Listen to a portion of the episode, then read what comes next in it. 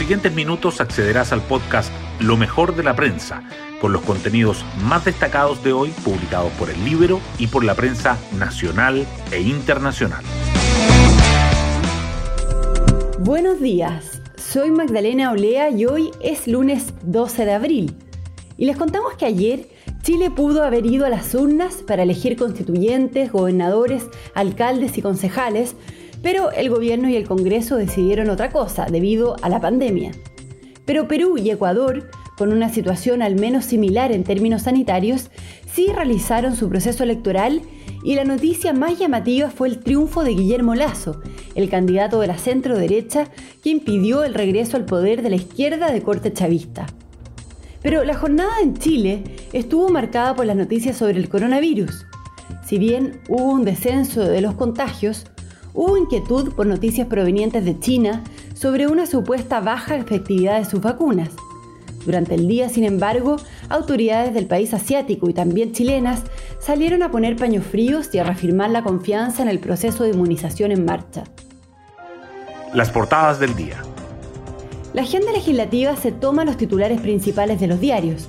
El Mercurio destaca que el Gobierno y el Senado acuerdan priorizar proyectos de ley donde existe apoyo transversal. La tercera subraya que más de la mitad de los diputados oficialistas votaría a favor del tercer retiro, y el diario financiero resalta que AMSA asegura que con el royalty minero propuesto algunas faenas tendrían que suspender su operación. La situación de la pandemia también sigue presente.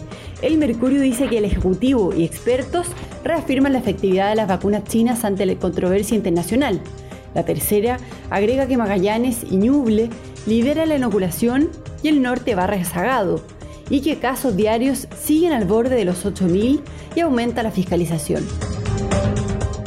La jornada electoral en América Latina también sobresale en las portadas.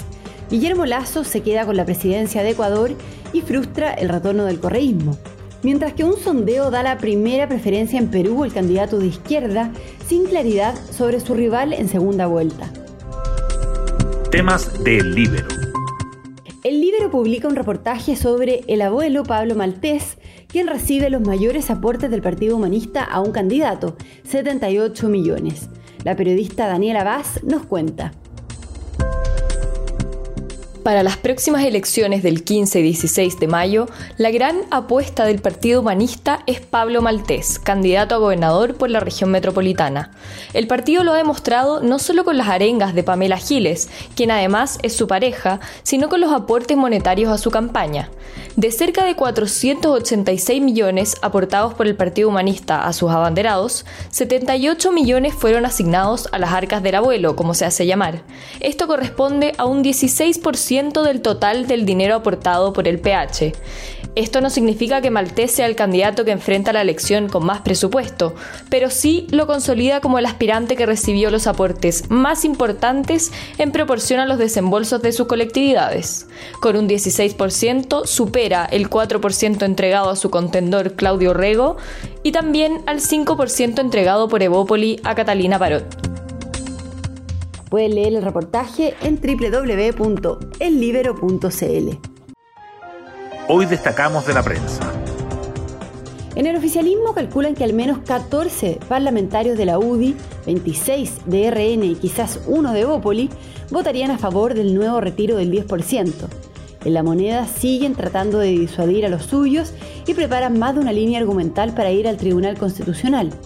La expresidenta del tribunal, Marisol Peña, representará al gobierno ante el organismo. Este es un conflicto constitucional en el que creo firmemente, dice. Autoridades y expertos defienden la efectividad de las vacunas chinas ante la polémica internacional después de una declaración del director de los Centros Chinos de Control de Enfermedades, que en una conferencia dijo que estas no tienen tasas de protección muy altas, aunque luego aclaró que fue un completo malentendido. El ministro de Ciencias, Andrés Kuhn, dijo que contamos con estudios con los más altos estándares para evaluar su seguridad y su efectividad, mientras que el ministro de Salud, Enrique París, adelantó que la cartera prepara un estudio que muestra una reducción en la letalidad en los pacientes inoculados con dos dosis en Chile. En Iquique, el presidente Piñera promulgó la nueva ley de migraciones que busca regular la política migratoria chilena al obligar a los extranjeros que deseen establecerse en el país a tramitar una visa consular en forma previa. Con esta nueva ley estamos poniendo orden en nuestra casa, que fue un compromiso que asumimos como gobierno, dijo. La ley también facilitará las expulsiones de quienes entren ilegalmente. Las Express y el Senado acuerdan priorizar los proyectos con apoyos transversales. En una reunión virtual, el Ejecutivo propuso 10 iniciativas que concitarían amplio respaldo con la finalidad de dar una señal de gobernabilidad y de unidad de las instituciones. La presidenta de la Cámara Alta, Yana Proboste, valoró que la lista gubernamental incluye proyectos de interés ciudadano y temas que no generan tanta división. Esto en paralelo a discusiones más álgidas como el retiro del 10%. Y nos vamos con el postre del día. ¿Puede la empresa de Elon Musk hacer un parque jurásico? El cofundador de Neuralink, una de las firmas de Elon Musk, señaló que tenía las herramientas para traer de vuelta la vida de los dinosaurios, generando toda una polémica. ¿Qué tan cerca está la ciencia de lograrlo? ¿Qué se necesitaría? Bueno, yo me despido, espero que tengan un muy buen comienzo de semana y nos volvemos a encontrar mañana en un nuevo podcast, Lo mejor de la prensa. Thank you.